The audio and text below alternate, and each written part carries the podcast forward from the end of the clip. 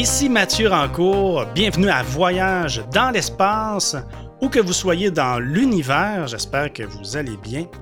Je suis en compagnie de mon coéquipier, le journaliste scientifique, chroniqueur spécialisé en astronautique, Claude Lafleur, bonjour. Bonjour Mathieu, bonjour tout le monde.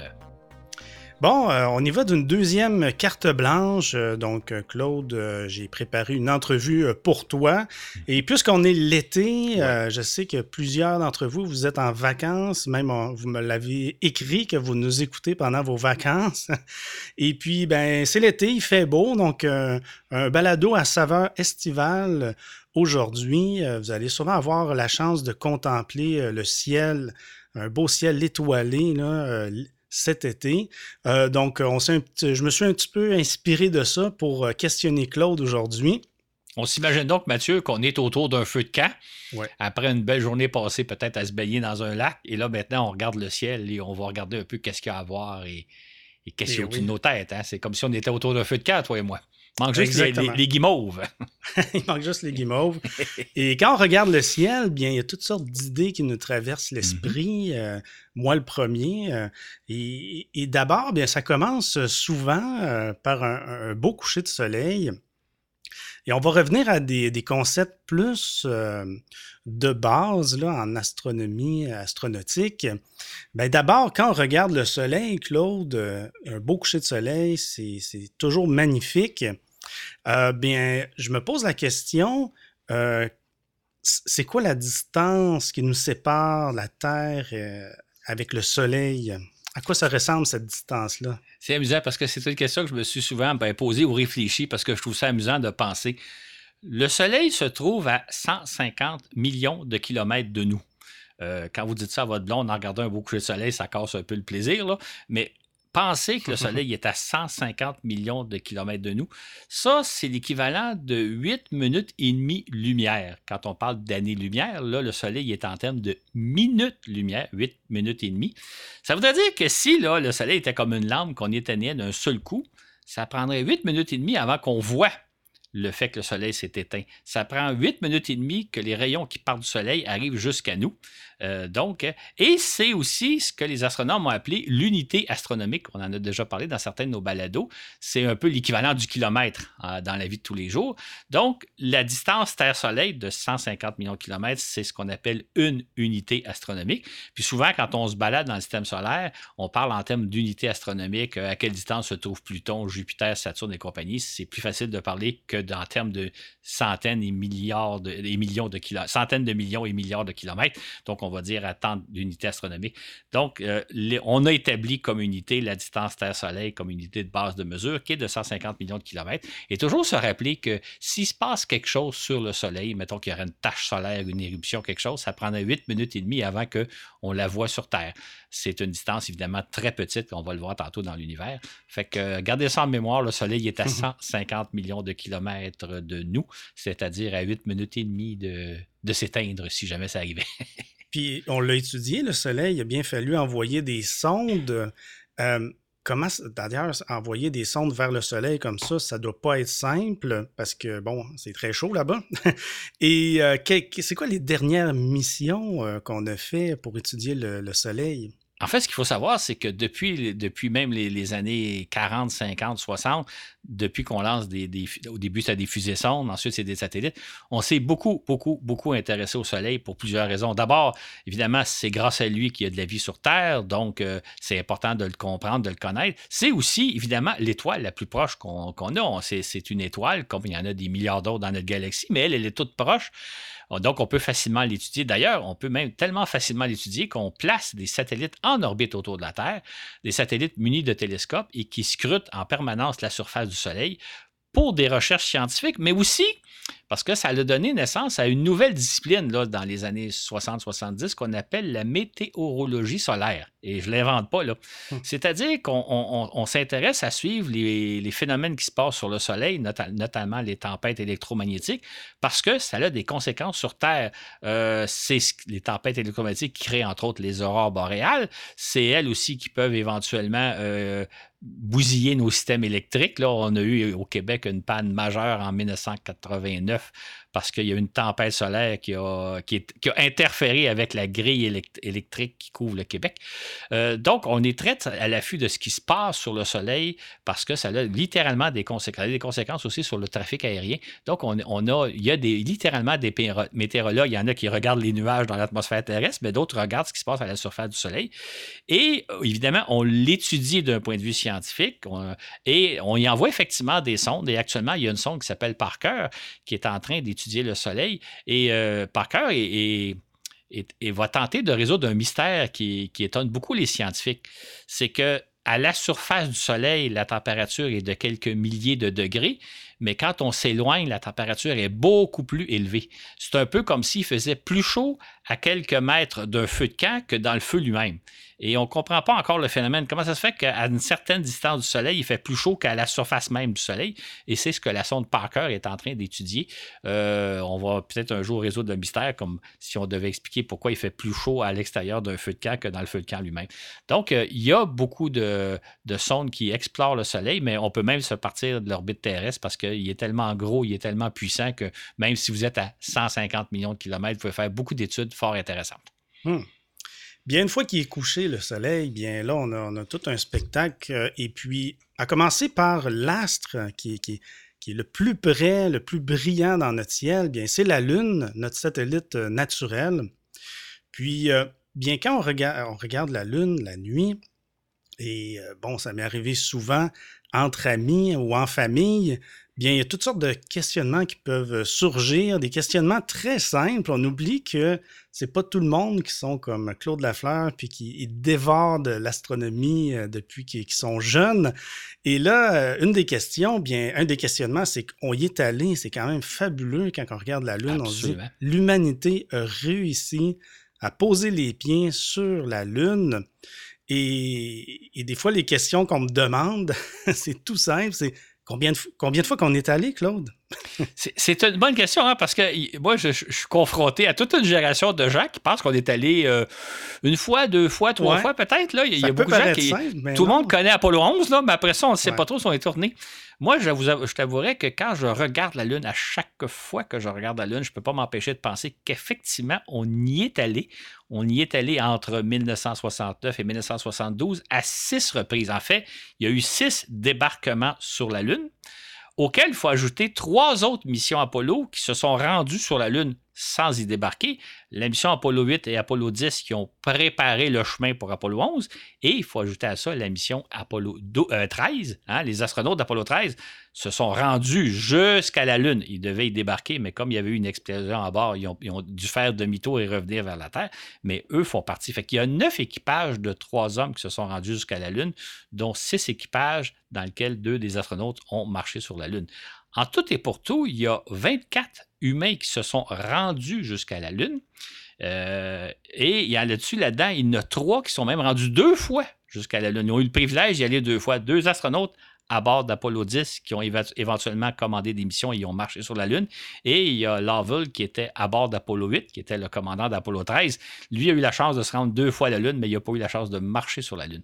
Donc, euh, en tout et pour tout, il y a neuf équipages qui se sont rendus à la Lune, dont six ou deux des membres ont marché sur la Lune. Hmm. C'est quand la dernière fois qu'on est allé?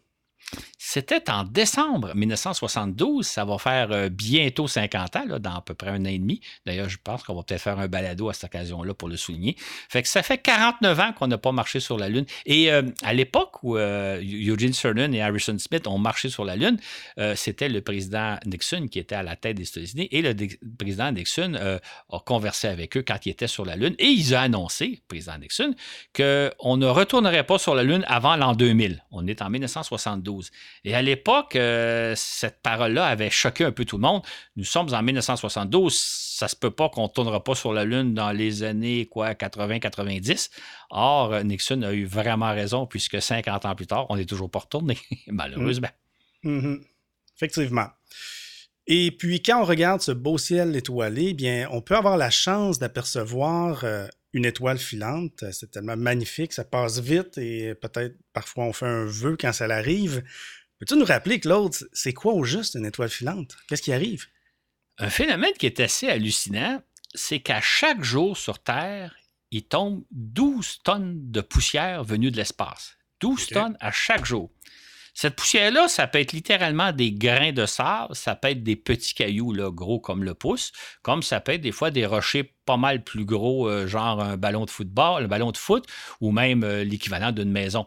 Évidemment, plus c'est gros, moins il y en a, plus c'est petit, plus il y en a. Fait les étoiles filantes, c'est littéralement des grains de sable ou des petites roches qui rentrent dans l'atmosphère terrestre et qui brûlent. Donc, un peu comme euh, on a vu quand les, vaisseaux spatiaux rentrent dans l'atmosphère terrestre, euh, s'ils n'étaient pas protégés, ils brûleraient. Donc, ce sont des. Ce que vous voyez quand vous voyez une étoile filante, c'est littéralement quelque chose comme un grain de sable ou un petit caillou qui va brûler en, en quelques fractions de secondes ou en quelques secondes. Évidemment, plus plus la, durée du, euh, de ce que vous voyez est longue, c'est que plus le caillou était gros en quelque sorte. Fait que souvent, c'est des grains de sable, ça va être une fraction de seconde. Fait que si vous, si vous le voyez, puis vous vous dites à votre la personne qui est à côté de vous de regarder, elle n'aura pas le temps, là, ça va être déjà passé. Hmm. Parfois, il va quelque chose qui va brûler pendant quelques secondes, peut-être même 10 secondes. Là, c'est un caillou relativement gros. C'est un ballon, c'est peut-être même quelque chose de la grosseur d'une automobile. C'est quand ça dure plusieurs secondes. Et si vous avez la chance, ça m'est jamais arrivé de voir ce qu'on appelle les bolides. Les bolides, c'est des, gros cailloux qui pourraient être à peu près de la grosseur d'une maison, par exemple, qui rentrent dans l'atmosphère terrestre, qui se disloquent durant la traversée. Fait que là, on voit apparaître à un moment donné plusieurs cailloux de différentes taille. Les plus gros vont peut-être finir par arriver au sol. Là, c'est ce qu'on appelle les météorites.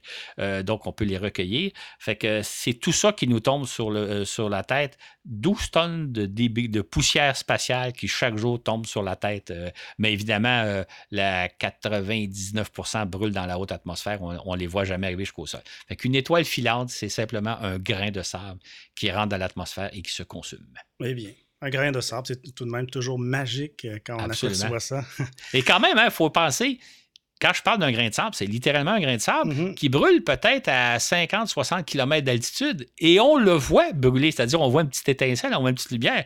C'est dire la chaleur qui se dégage d'un grain de sable pendant une fraction de seconde. Il est loin de nous, il est à plusieurs dizaines de kilomètres, il est peut-être à 50, 60, 70 km d'altitude, il brûle et on le voit évidemment on parle d'un ciel où il n'y a pas d'autres lumières, euh, euh, où vous n'êtes pas en pleine ville, parce qu'en pleine ville, on ne peut pas les voir. Mais dans un beau ciel noir, vous voyez des grains de sable brûlés à 50, 60, 70 km d'altitude. Mm-hmm. Eh bien, euh, et quand on discutait de l'émission hier, tu as soulevé une idée que j'ai trouvée pas mal intéressante. J'aimerais que tu nous en parles. L'idée étant que quand on observe comme ça le ciel nocturne, eh bien, euh, tu dis que ça, comporte plusieurs illusions. Peux-tu nous parler de ça? Absolument. Quand vous regardez le ciel, ce que vous voyez n'existe pas. C'est quelque chose, c'est pas la réalité. Il y a plusieurs illusions qu'on voit en même temps. Suivez-moi bien parce que c'est vraiment, je pense, assez amusant comme propos. D'abord, quand on regarde le ciel, on peut avoir l'impression que toutes les étoiles sont à peu près à la même distance de nous. On ne voit pas de, profondeur, on ne voit pas qu'il y a des étoiles plus loin ou plus proches de nous.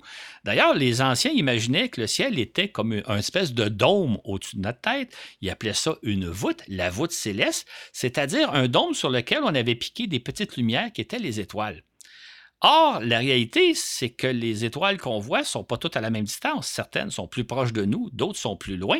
Donc, déjà là, il y a une profondeur dans le ciel qu'on ne peut pas saisir à l'œil nu parce que les, distances des étoiles sont trop longues.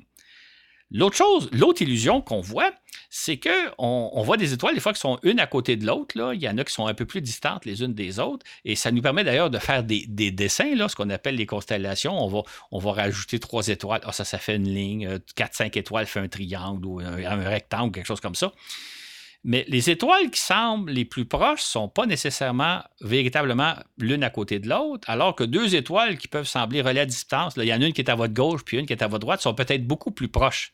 Encore là, c'est le problème de la profondeur. Vous pouvez avoir deux étoiles, une à côté de l'autre, mais une qui est beaucoup plus loin derrière, alors qu'une autre étoile qui est un peu plus loin est à peu près à la même distance que la première étoile que vous voyez. Donc, l'idée de, voir des, figures géométriques, puis de voir qu'il y a des étoiles l'une à côté de l'autre qui forment un triangle, puis d'autres qui forment un rectangle, puis d'autres qui forment une petite ligne droite, c'est purement une illusion parce qu'en réalité, ils ne sont vraiment pas l'une à côté de l'autre.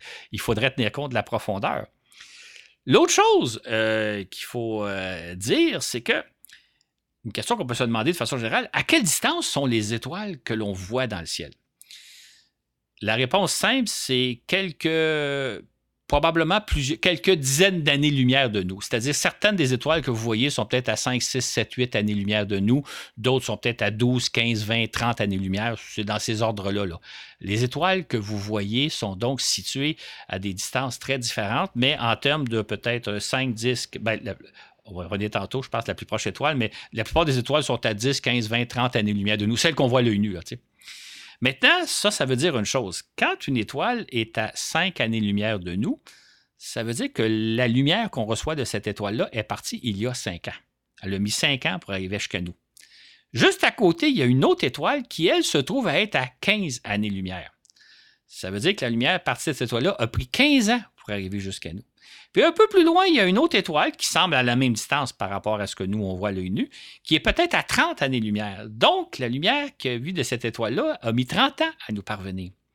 Maintenant, en l'espace de 5 ans, 10 ans, 20 ans, 30 ans, il peut s'être passé des choses dans le ciel. Il y a peut-être une de ces étoiles-là qui s'est éteinte. Il y a peut-être des étoiles qui ont bougé un peu les unes par rapport aux autres. Ce qui fait que le ciel tel qu'on le voit là n'existe pas vraiment. C'est la lumière qui nous arrive en même temps au moment où on la regarde, mais certaines de ces lumières-là sont parties il y a 10 ans, il y a 15 ans, il y a 20 ans, il y a 30 ans. Fait qu'il y a peut-être des choses qui ont changé entre-temps. Je parlais un petit peu plus tôt que si le soleil s'éteignait comme une ampoule, euh, ça prendrait 8 minutes et demie avant qu'on le sache. Bien, il y a peut-être une étoile que vous regardez le soir qu'on va apprendre dans 30 ans ou dans 20 ans qu'elle est éteinte parce qu'elle elle est à 20 ou 30 années-lumière. J'ajouterais dans le même sens les fameuses constellations. Hein. En, astrologie, on se sert beaucoup des constellations comme si c'était des, structures qui existent véritablement. Il y a véritablement un bélier dans le ciel, il y a véritablement un taureau dans le ciel, etc. Ça n'existe pas, les constellations. Les constellations, c'est, une apparence de regroupement d'étoiles. D'ailleurs, si vous n'avez pas une carte du ciel, puis vous regardez le ciel, vous essayez de trouver un, taureau, un bélier, un capricorne ou, une vierge, ou vous ne le trouverez pas, vous ne serez pas capable. Il faut vraiment une carte du ciel pour dire, OK, telle étoile plus telle étoile plus telle étoile, ça, ça a donné l'idée que ça forme la forme d'un bélier ou d'un taureau ou d'un capricorne. Mais en soi, comme les étoiles ne sont pas toutes à la même distance, ça veut dire que ce pas des étoiles qui sont regroupées ensemble pour faire une figure géométrique quand on a inventé les constellations à l'époque euh, de l'Antiquité, on pensait donc qu'on avait une voûte céleste sur laquelle étaient piquées des étoiles que toutes les étoiles étaient à la même distance de nous et qu'à ce moment-là, deux étoiles qui étaient une à côté de l'autre étaient vraiment une à côté de l'autre. Et quand on faisait un petit dessin, euh, je ne sais pas, quatre étoiles qui faisaient un carré ou, cinq étoiles qui faisaient euh, une autre figure géométrique, c'était véritablement ça. Aujourd'hui, on sait que ce n'est pas le cas. Les constellations sont utilisées en astronomie aussi comme repère, euh, comme point de repère. C'est pour ça qu'on va dire euh, telle galaxie se trouve dans la constellation 2. C'est uniquement un point de repère, mais les constellations en tant que telles n'existent pas. Les constellations ne sont pas un regroupement d'étoiles euh, qui forment une figure géométrique. D'ailleurs, il faut avoir beaucoup, beaucoup, beaucoup d'imagination pour voir un, bélier, un taureau, un capricorne dans le ciel. Personnellement, je n'ai pas suffisamment d'imagination. Ça me prend une carte du ciel pour les repérer. Donc, juste penser que si les, les gens qui croient en l'astrologie s'imaginent qu'il y a véritablement un bélier, un capricorne, un taureau dans le ciel, ça n'existe pas. C'est une création purement humaine. L'autre illusion, et celle-là est très intéressante et très importante. Si vous regardez attentivement le ciel sur une période de plusieurs heures, vous allez observer un phénomène qui j'ose dire, qui crève les yeux, c'est que tout tourne autour de la Terre. Vous allez voir, par exemple, en début de soirée, le soleil se coucher à l'horizon ouest, la Lune se lever à l'horizon Est, se lever tranquillement, traverser le ciel, et en fin de nuit, la Lune va aller se coucher à l'horizon, puis le Soleil va se lever. Et vous allez voir la même chose des étoiles. En observant le ciel, euh, même ça se fait en espace d'une demi-heure ou d'une heure, on voit que les étoiles ont bougé. On voit que tout tourne autour de nous. Euh, et, et, ça, c'est frappant parce que on sait, nous, nous savons que nous sommes sur une planète qui tourne sur elle-même. Mais même si on le sait, on voit néanmoins que tout tourne autour de nous. C'est vraiment, ben, c'est même pas une illusion. Moi, je pense que si je retournais dans l'ancien temps, dans l'Antiquité, pour leur expliquer que non, non, c'est pas l'univers qui tourne autour de nous, c'est nous qui tournons sur nous-mêmes, je ne pourrais pas convaincre personne parce que l'illusion est trop évidente. On le voit de nos yeux vus. J'insiste sur ce point-là parce que souvent, les gens se fient sur ce qu'on voit pour dire voici la réalité. Moi, je regarde telle chose, j'ai vécu telle chose, j'ai vu telle affaire, donc c'est vrai.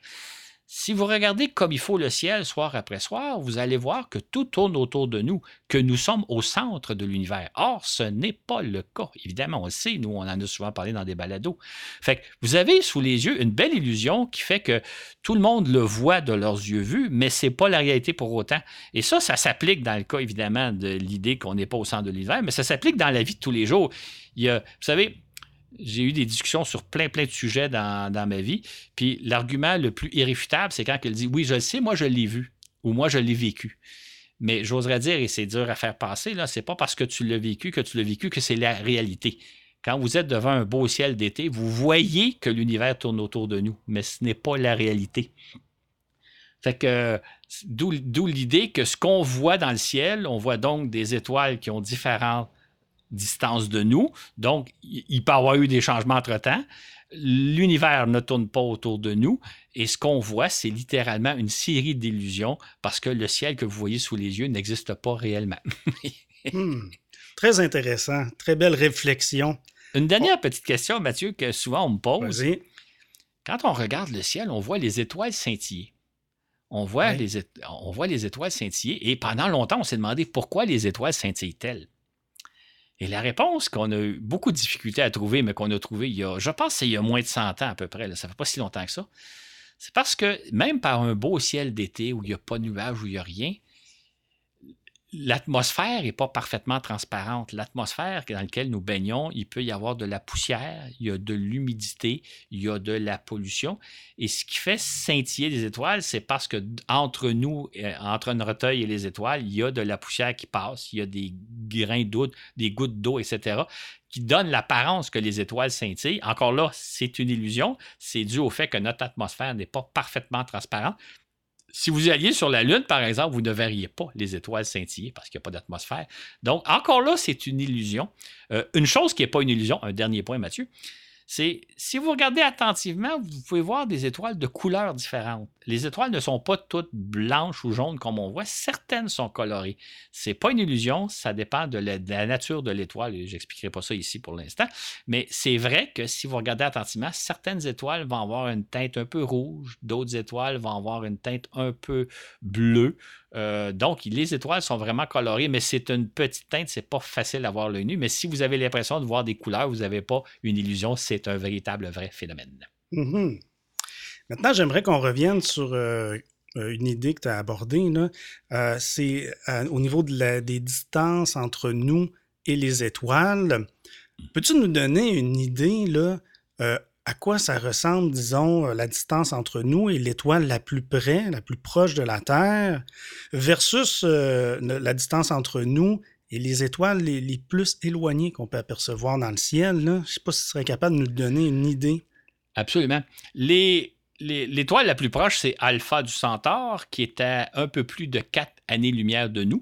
C'est une étoile qu'on peut observer à l'œil nu, mais qui n'est pas facile parce que c'est une petite étoile.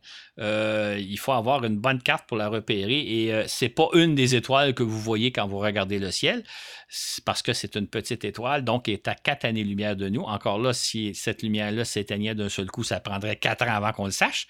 Euh, la plupart des étoiles que vous voyez, comme je disais un peu plus tôt, sont à quelque chose comme 10, 15, 20, 30 années-lumière. Théoriquement, l'étoile la, plus lointaine qu'on pourrait voir dans notre galaxie, ça serait à peu près à 100 000 années-lumière de nous. Ça serait théoriquement. Mais en pratique, c'est que dans la galaxie, comme on en a déjà parlé, il y a beaucoup de poussière, il y a beaucoup de matière, ce qui fait que les étoiles lointaines, on ne peut pas les voir, en tout cas surtout pas à l'œil nu, puis même au télescope, c'est tout un, euh, tout un défi de voir certaines des étoiles les plus lointaines.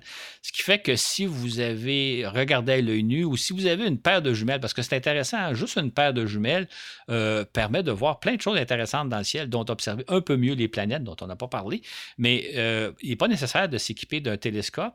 Juste une bonne paire de jumelles peut vous permettre d'observer des choses intéressantes et dont normalement aussi la, surface de la Lune. si vous avez un petit télescope aussi, à ce moment-là, vous pouvez peut-être voir des étoiles qui sont à peut-être une centaine d'années-lumière, 200 années-lumière de nous. C'est d'à peu près dans ces, c'était de type de distance-là qu'on peut voir les étoiles. Donc, quand vous regardez le ciel, les étoiles que vous voyez sont à quelques dizaines d'années-lumière de nous. Les plus loin seraient peut-être à 100 000, années-lumière de nous, mais on ne peut pas les voir parce que d'une part, on ne les verrait pas à l'œil nu, mais deuxièmement, il y a trop de poussière dans dans la galaxie pour qu'on puisse les voir. Eh bien, on commence à toucher à l'immensité ah, qui est autour de nous. on pourrait glisser un mot sur les planètes, parce que oui, il y a des étoiles, il y a aussi des planètes, on les voit à l'œil nu. Euh, on voit très bien euh, Vénus, Mars, Jupiter, euh, Saturne. Par contre, ça dépend. eux, ils bougent énormément dans le ciel. Euh, il existe des applications aussi très simples sur votre euh, téléphone. Sûrement, vous êtes au courant, mais bon, qui nous permettent d'identifier qu'est-ce qu'on voit dans le ciel. Puis les planètes, on les voit très bien aussi, mais parfois, on peut les, euh, ben, on peut les confondre avec les étoiles. Pourtant, c'est tout près de nous. C'est quand même drôle. Absolument. En fait, un, détail, un, mot sur les applications. Hein, je ne m'y connais pas très bien parce qu'en ville, je ne les vois pas beaucoup, mais il y a des applications absolument géniales. Hein. Vous indiquez exactement où vous vous trouvez en termes de GPS, votre latitude et votre longitude. Et euh, au moment où vous ouvrez votre application, il vous dit exactement ce qu'il y a au-dessus de votre tête. Quels sont ben le nom des étoiles? S'il y a un satellite qui passe, il va vous le dire. S'il y a une planète dans le ciel, ils vont vous le dire. Fait c'est vraiment extraordinaire parce que quelqu'un me l'a montré un jour. Vous n'avez pas besoin de, vous repérer. Euh, l'application vous dit, étant donné que vous, vous êtes là aujourd'hui à telle heure, ben, vous allez voir en haut à, gauche Vénus, puis vous allez voir en bas à droite telle étoile, etc. Et au fur et à mesure que le ciel évolue durant la nuit, parce que l'univers tourne autour de nous, comme je disais un peu plus tôt, vous allez voir changer ça. C'est absolument génial. Et s'il y a un satellite qui passe, vous allez probablement, il, va probablement vous l'identifier. Donc, euh, euh, deux, trois choses à dire peut-être sur les planètes. Euh, les, étoiles sont fixes les unes par rapport à l'autre. C'est comme si c'était un dôme qui se déplaçait au-dessus de notre tête durant la nuit. Les planètes se déplacent plus rapidement, pas au point où vous allez pouvoir les voir se déplacer à l'œil nu, mais vous allez voir euh, au, cours de la soirée et surtout de nuit à l'autre qu'elles n'occupent pas la même place par rapport aux étoiles que vous avez repérées. Autrement dit, si vous voyez euh, par exemple Mars à côté d'une certaine étoile un soir, le lendemain ou deux, trois soirs plus tard, vous allez voir qu'elle est un peu plus loin. Euh, ça a beaucoup fasciné les anciens parce qu'ils disaient OK, il y, a, un grand nombre de petits points lumineux qui sont piqués sur un dôme, donc la voûte céleste, et il y a une demi-douzaine de, planètes. Planète, ça veut dire, c'est dévié d'un mot grec qui veut dire vagabond. Il y avait comme une demi-douzaine de vagabonds dans l'espace qui, elles, se promenaient différemment des autres étoiles. Ça a pris du temps avant qu'on comprenne que, dans le fond, ces planètes-là tournent autour du Soleil et que nous sommes l'une de ces planètes-là. Fait que les planètes se déplacent. Euh, au cours de la nuit, vous pourrez voir une différence, mais c'est surtout d'une nuit à l'autre. Une autre catégorie, c'est les, satellites. C'est-à-dire que là, les satellites, eux, ils traversent le ciel assez rapidement. En l'espace d'à peu près une minute ou deux, vous allez voir un point partir d'un horizon puis s'en aller à l'autre horizon. Ça, c'est un satellite. Euh, donc, lui, on le voit facilement euh, se déplacer dans l'espace, euh, comme je vous dis, en quelques minutes. Et ce que vous voyez probablement, là, de façon générale, c'est pas véritablement un satellite opérationnel comme on lance, mais probablement plus l'étage de la fusée qui a servi à lancer des satellites parce que les étages de fusée sont beaucoup plus gros que les satellites. Les étages de fusée, ça a la dimension, par exemple, d'un autobus, pour donner un exemple, alors que les satellites ont plutôt la dimension d'une automobile. Donc, il est plus facile de voir l'étage de fusée traverser le ciel parce qu'il est beaucoup plus gros. Fait que ce que vous voyez probablement passer, là, sans aller dans le détail, c'est probablement un débris spatial, un, étage de fusée qui va éventuellement rentrer dans l'atmosphère et se consumer. Ça se peut aussi que vous voyez passer un satellite, donc un petit, euh, petit, un petit machin, un petit instrument, euh, qui ben, a à peu près une petite lumière. Il faut rappeler aussi qu'il faut être loin des grands centres là, pour pouvoir voir ça. Et ben, moi, je voyais des lumières clignoter euh, dans un beau ciel noir sur la côte nord. C'est ça. Donc, ouais, on est capable de les voir, c'est assez impressionnant. C'est ça, exactement. Fait quand ça clignote, c'est souvent un étage de fusée qui a peut-être à peu près les dimensions d'un autobus qui culbute sur lui-même, puisqu'il n'est pas stabilisé, donc euh, il va un peu à ah la chose. Donc, le fait de clignoter, c'est probablement un étage de fusée, mais avec les applications, vous avez possiblement, je ne sais pas s'ils identifient même les étages de fusée, parce que je sais qu'on identifie les satellites, mais ça peut être intéressant d'avoir l'application qui nous dit Ah, c'est le satellite tel qui passe ou c'est un débris spatial ou c'est une planète si ça, se déplace très, très lentement dans le ciel. Donc, il y a mhm. beaucoup de choses à voir si vous avez la chance, effectivement, de voir un ciel loin des villes, loin des lumières. Là, il faut surtout pas qu'il y ait de lumière. On, parlait tantôt d'un feu de camp. C'est pas une bonne idée d'être à côté d'un feu de camp. Allez, dans, allez au large, allez à un endroit où il n'y a aucune lumière et prenez le temps que, le, que votre œil s'habitue à la noirceur. Parce qu'au début, vous ne verrez pas nécessairement tant de choses que ça parce que votre œil est un peu ébloui par la lumière d'où vous venez. Mais après 5 ou 10 minutes, là, vous allez avoir une très bonne vision. Vous allez voir des choses remarquables. Ah, c'est un spectacle magnifique, là, puis ça coûte rien en plus. C'est gratuit. Absolument. La seule condition, c'est que ça prend une très bonne météo. Euh, autre détail intéressant, si vous avez la chance d'observer le ciel quand la Lune n'est pas là, quand on est en période de nouvelle Lune, parce que la Lune, c'est comme un gros projecteur qui éblouit un peu tout. Donc, si vous êtes en période de pleine Lune, c'est un beau moment pour regarder la Lune, mais ce n'est pas un beau moment pour regarder l'ensemble du ciel. Si vous êtes en période de nouvelle Lune, là, quand la Lune n'est euh, pas encore éclairée par le Soleil, là, vous allez voir beaucoup plus de choses. Donc, euh, surveillez sur vos calendriers ou sur Internet, vous allez souvent trouver quelles sont les phases de la Lune. Et s'il y a des soirs où il n'y a pas de Lune dans le ciel, la, Lune est nouvelle, à ce moment-là, vous allez avoir un beaucoup plus beau ciel. Hmm. Euh, tout à fait. Et puis, bien, quand on regarde les étoiles comme ça dans le ciel, eh bien, c'est toutes des étoiles de notre galaxie, la Voie lactée. Claude, euh, il y a combien environ d'étoiles dans notre galaxie? Je suis content que tu me demandes le environ parce que la réponse, c'est entre 100 et 400 milliards d'étoiles. Mm. Pourquoi un chiffre aussi peu euh, précis? C'est pour une raison bien. En fait, c'est assez amusant. Hein?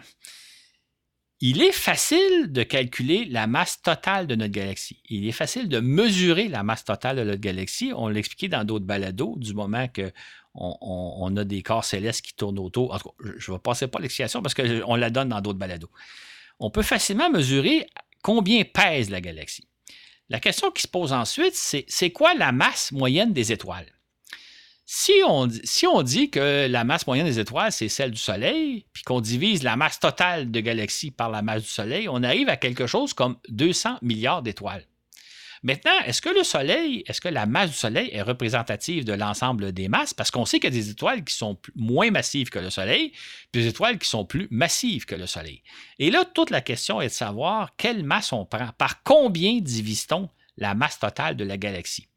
Si on la divise donc par la masse du Soleil, on arrive à peu près à 200 milliards d'étoiles, mais on sait que le Soleil, c'est une étoile relativement grosse, plus grosse que la moyenne. En fait, il y a beaucoup plus de petites étoiles moins massives que le Soleil, et il y a encore beaucoup moins d'étoiles beaucoup plus massives que le Soleil. Fait que les astronomes ont tendance à dire non, non, la, la, masse moyenne des étoiles n'est pas celle du Soleil, mais elle est peut-être de celle de la moitié de la masse du Soleil.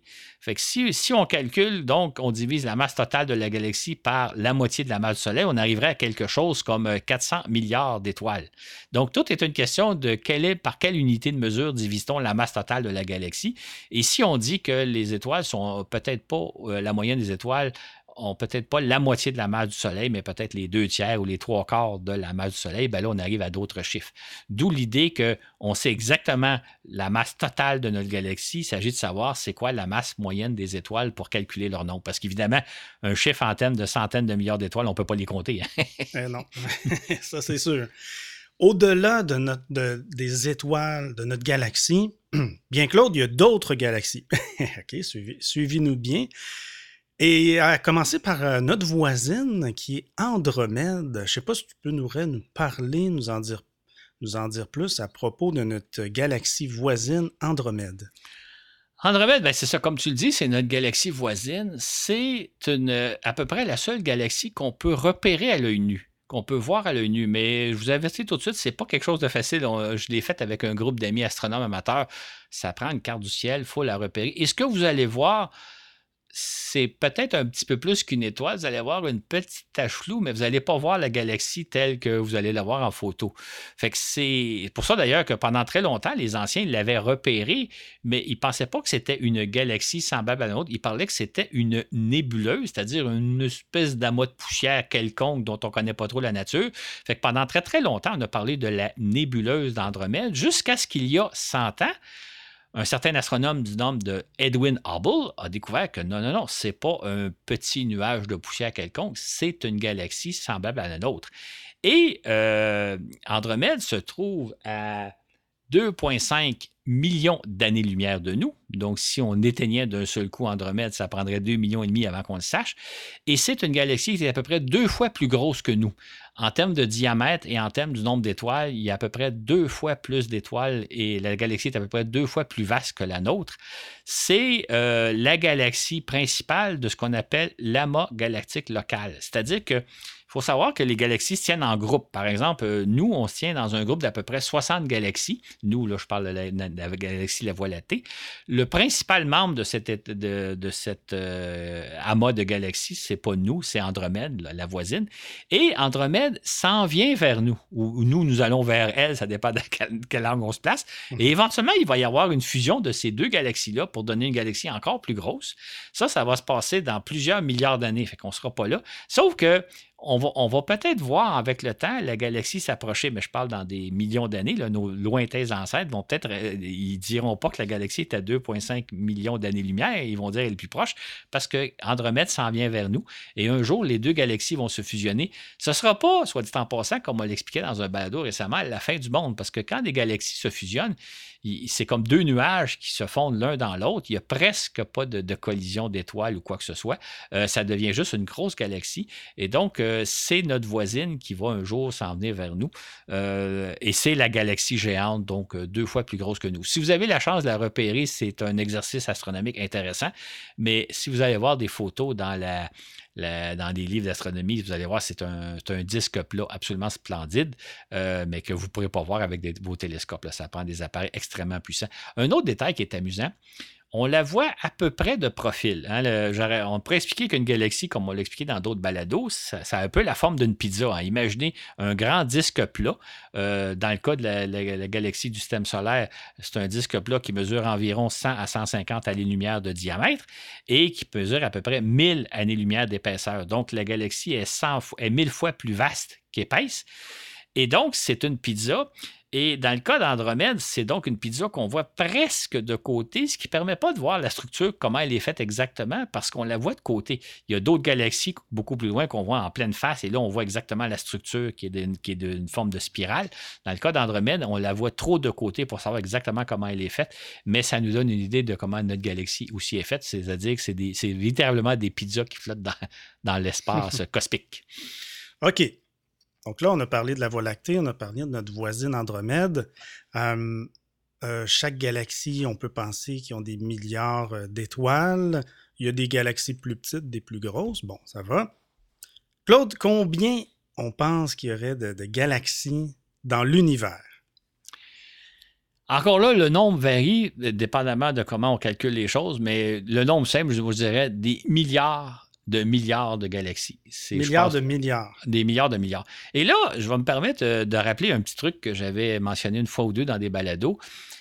Quand on parle de, millions puis de milliards, c'est des nombres astronomiques qu'on ne comprend pas trop la différence. Et je, donnais toujours un petit truc. Si on s'imagine la différence entre 1000 secondes, 1 million de secondes et 1 milliard de secondes. OK? 1000 secondes, c'est 15 minutes, un quart d'heure un million de secondes, c'est deux semaines. Un quart d'heure, c'est 1000 secondes. Un million de secondes, c'est deux semaines. Et un milliard de secondes, c'est 32 ans. OK? Autrement dit, c'est vraiment pas la même chose quand on parle de millions et de milliards. Quand je dis qu'il y a des milliards de milliards de galaxies, c'est littéralement un nombre inimaginable. Euh, il y en a de toutes les sortes. On en, a de quoi étudier pour l'éternité. Donc, il y a vraiment, euh, on a repéré grâce aux télescopes spatiaux qui nous permettent d'aller voir quasiment jusqu'aux confins de l'univers. Il y a des milliards de milliards de galaxies. Et comme je vous dis, le chiffre milliard, c'est beaucoup parce que la différence entre millions et milliards, c'est deux semaines en termes de secondes ou 32 ans. Donc, euh, il y a un nombre autant autrement dit, pratiquement infini de galaxies, même si c'est un nombre limité quelque part, mais tellement grandiose qu'on ne peut pas le fixer. Hmm. Si on poursuit nos réflexions encore plus loin, on commence à entrer dans un, domaine maintenant qui a beaucoup de questions, les réponses deviennent euh, compliquées. Parfois, ça devient presque des, des suppositions, des hypothèses, des réflexions ou de la philosophie. Claude, une question que souvent on, m'a posée ou que j'ai réfléchi avec, euh, des amis. Au coin d'un feu? sur le coin d'un feu, encore une fois. On est toujours là, on n'a pas bougé. On n'a pas bougé. Est-ce que l'univers aurait une limite? Est-ce qu'à un moment donné, c'est tellement immense ce que tu nous dis, est-ce qu'on peut quand même arriver à, à une certaine frontière serait la fin de notre univers? Absolument, absolument. La réponse, c'est oui. Parce que euh, on en parlait un jour du fameux Big Bang. Hein. On sait que l'univers a comme entre guillemets, parce que certains astronomes n'aiment pas le terme, comme l'univers a explosé il y a 13,7 milliards d'années. Et c'est comme une bulle qui s'étend, qui s'étend, qui s'étend, qui est rendue aujourd'hui donc à une certaine dimension qui est de 13 milliards d'années-lumière, 13,7 milliards d'années-lumière. Donc, l'univers a, une, dimension limitée. C'est une bulle qui a une dimension limitée. Maintenant, euh, les gens vont dire, OK, il y a une limite. Qu'est-ce qu'il y a au-delà de ça? Ben, il n'y a rien. Parce qu'un peu comme, un jour on en parlera comme il faut, avant le Big Bang, il n'y avait rien. Fait que l'univers a une certaine dimension, mais comme une bulle qui a grossi, qui a grossi, qui a grossi, puis qui continue de grossir, mais il n'y a pas au-delà autre chose. Donc, il y a une limite, mais dites-moi pas qu'est-ce qu'il y a après, il n'y a rien. OK? Hmm. L'univers, c'est l'univers, mais l'univers a une limite. c'est une bulle qui a une certaine dimension en termes de milliards d'années-lumière, mais euh, au-delà de cette dimension-là, il n'y a rien d'autre. Euh, oui. On est en cosmologie, Mathieu. oui, oui, oui. Sauf qu'on a tous entendu parler des, univers parallèles. Hein? Oui. La théorie des univers multiples. Claude, ça se pourrait-tu que, à cette fameuse frontière, tu dis qu'il n'y a rien, euh, ça se pourrait-tu qu'il y ait d'autres univers? Là, on rentre dans le domaine purement de la spéculation. Euh, moi, je, moi je, te, dirais de façon générale que j'embarque pas tellement là-dedans parce que c'est comme. On, peut dire un peu n'importe quoi euh, et, et, ça repose sur certaines théories. Euh, j'aimais un jour euh, Robert Lamontagne, euh, notre astronome avec qui on a fait un balado récemment, qui disait les cosmologistes, quand ils parlent de ça, ils sont tous fous, ils sont tous cinglés, parce que là, ils sont dans des théories purement académiques, purement intellectuelles. on peut imaginer plein, plein de choses. J'oserais tendance à dire que notre univers est tellement grand, tellement complet, qu'il y a tellement de choses à découvrir que l'idée qu'il y aurait peut-être d'autres univers parallèles et autres, là, on est purement dans la spéculation et on ne peut pas dire non, mais il n'y a rien sur lequel ça repose et on ne pourra jamais, à ma connaissance, jamais le démontrer s'il y a d'autres univers. C'est autre chose, c'est quelque chose. Fait que là, on est dans la spéculation pure. Moi, je ne crois pas de. On, peut imaginer n'importe quoi. Là. Moi, je ne crois pas qu'il y a d'autres univers. Déjà, le note est assez intéressant. Euh, moi, je m'en contenterais bien, mais euh, libre, libre aux gens de spéculer. Puis il y, a des livres qui sont écrits là-dessus. Mais moi, pour ce que j'ai pu lire dans ma vie, c'est on est rendu dans quelque chose de tellement complexe, de tellement euh, un exercice pur. Je vais vous donner un exemple beaucoup plus simple. On sait qu'on vit dans un monde en trois dimensions. Il y a la hauteur, l'épaisseur et la largeur. On peut même rajouter comme quatrième dimension le temps. Albert Einstein a dit que le temps était aussi une dimension. Donc, on est dans un univers de quatre dimensions mathématiquement, on s'imagine, moi j'ai fait des études en mathématiques, on s'imagine euh, un monde à, 10 dimensions, à 50 dimensions, à 100 dimensions. C'est des exercices mathématiques amusants, mais la réalité, c'est qu'on vit dans un univers de, 4 dimensions. Et imaginez qu'il y en a une cinquième, une sixième, une septième, une huitième, une neuvième, une dixième. Ben oui, c'est un jeu intellectuel, mais sans plus. Pour moi, c'est un peu ça l'idée d'avoir des univers parallèles. Euh, Peut-être, là, mais on est dans un jeu purement intellectuel euh, dans lequel je j'ai pas Moi, je trouve que l'univers est, suffisamment intéressant pour m'en tenir à celui-là. Ben, c'est sûr. ça donne le vertige et ça dépasse notre capacité, euh, ça dépasse notre entendement. Absolument. On s'est rendu. Oui, juste un, dernier point. Euh, un jour, on va faire un balado sur le, le Big Bang. Donc, l'univers a commencé il y a 13,7 milliards d'années de penser qu'avant, il n'y avait rien, ça, dépasse l'entendement. C'est. C'est choquant comme idée. Et quand vous parlez à des astronomes, et je me suis amusé à le faire, des fois, je les fais un peu, un peu sortir de leur en disant non, mais on ne peut pas accepter cette idée-là. Ils vont me dire avant l'univers, il n'y avait rien. On est déjà là dans une idée qui est difficile à accepter. Fait que quand on va dans l'idée d'univers parallèle et autre chose, ben là, on, on embarque. Déjà de comprendre l'univers dans lequel on est, c'est pour moi, c'est suffisant. ouais. On s'est rendu, j'allais dire, on s'est rendu le, plus loin qu'on pouvait en termes de distance. Euh, j'aurais peut-être une dernière question euh, pour toi, Claude. Tu parlais du Big Bang qui serait le début euh, de l'univers. C'est la théorie la plus plausible. maintenant, est-ce que tu penses qu'il pourrait y avoir une fin de l'univers? Ça, c'est intéressant comme question. Hein. Il, y a, trois réponses possibles. Hein. Euh, si on imagine, pour faire simple, que l'univers a commencé il y a 13,7 milliards d'années, c'est une bulle qui s'étend, qui s'étend, qui s'étend, la question peut se demander, est-ce que la bulle va s'étendre infiniment ou est-ce qu'à un moment donné, après avoir grossi, grossi, elle va se mettre à se recroqueviller sur elle-même et faire ce qu'on appelle un big crunch. Donc, tout l'univers se refermerait comme il a, éclaté il y a 13,7 milliards d'années. Donc, est-ce qu'on a affaire à un univers ouvert, donc qui va s'étendre jusqu'à l'infini? Est-ce qu'on a, affaire à un univers fermé, c'est-à-dire un jour, il va se recroqueviller sur lui-même pour redevenir la particule qu'il était au départ? Ou, troisième hypothèse, est-ce qu'on serait dans un univers un peu comme stable, à savoir, euh, euh, il, va toujours exister, euh, il ne s'étendra pas jusqu'à l'infini, mais il va toujours exister? Si on prend la première théorie, qui est l'univers ouvert, l'univers, théoriquement, va se disloquer, va s'étendre jusqu'à l'infini. Un jour, il n'existera plus. Il va, être totalement dissous, en quelque sorte, dans une immensité infinitésimale. Donc, euh, un jour, peut-être que l'univers va s'être, la bulle va être rendue tellement grande que toute la matière va s'être éparpillée en, en, en, en microparticules si jamais ça arrivait, ça serait peut-être quoi dans des centaines de milliards d'années. Euh, et là, ça fait déjà juste 13,7 milliards d'années que l'univers existe. Donc, euh, où va être rendu l'univers dans des centaines de milliards d'années, on ne pourrait pas savoir. L'autre hypothèse du Big Crunch, ben, si l'univers continue de s'étendre encore pendant de nombreux, pendant des milliards d'années avant de se recroqueviller sur lui-même, encore là, on a encore énormément de temps. Et si l'univers est stable, ben, il va être stable pour l'éternité. Autrement dit, on parle de chiffres tellement vastes qu'à toute fin pratique, pour nous, c'est comme si l'univers va exister pour l'infini, même si un jour, il pourrait y avoir une limite quelque part, mais c'est tellement vaste et c'est des questions auxquelles on n'a pas encore la réponse. On pense que l'univers euh, ne se refermera pas sur lui-même, mais c'est une question, à ma connaissance, qui n'est pas réglée de façon définitive.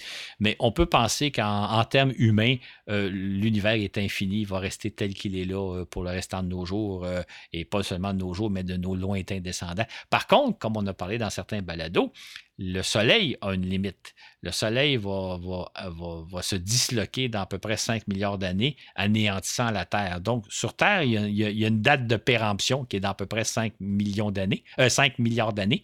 Euh, c'est beaucoup, hein, 5 milliards d'années, fait qu'on n'a pas trop trop à s'inquiéter. fait l'univers est peut-être infini, mais la durée de vie du système solaire ne l'est pas. Hmm.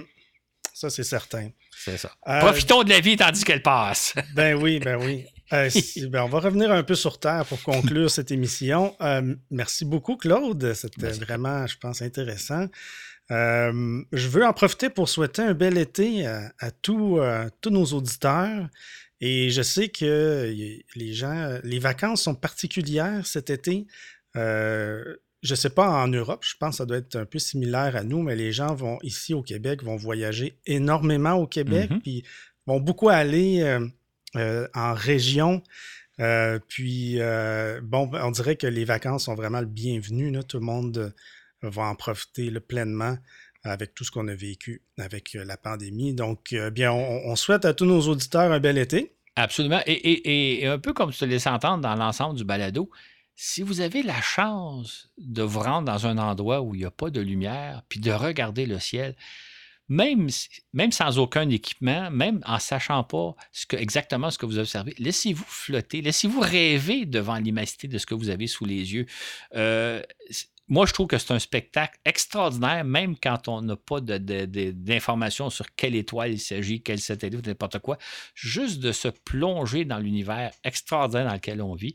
Euh, et si vous avez peut-être un peu de chance, peut-être que vous allez même voir des aurores boréales, ce qui est absolument fantastique. Fait même si vous n'avez aucune connaissance, aucun livre d'astronomie, aucun instrument, laissez-vous bercer par le spectacle extraordinaire que vous, qu'on peut avoir la chance si vous avez un ciel euh, euh, étoilé où il n'y a pas de lumière de la ville ou de ville ou quel que soit.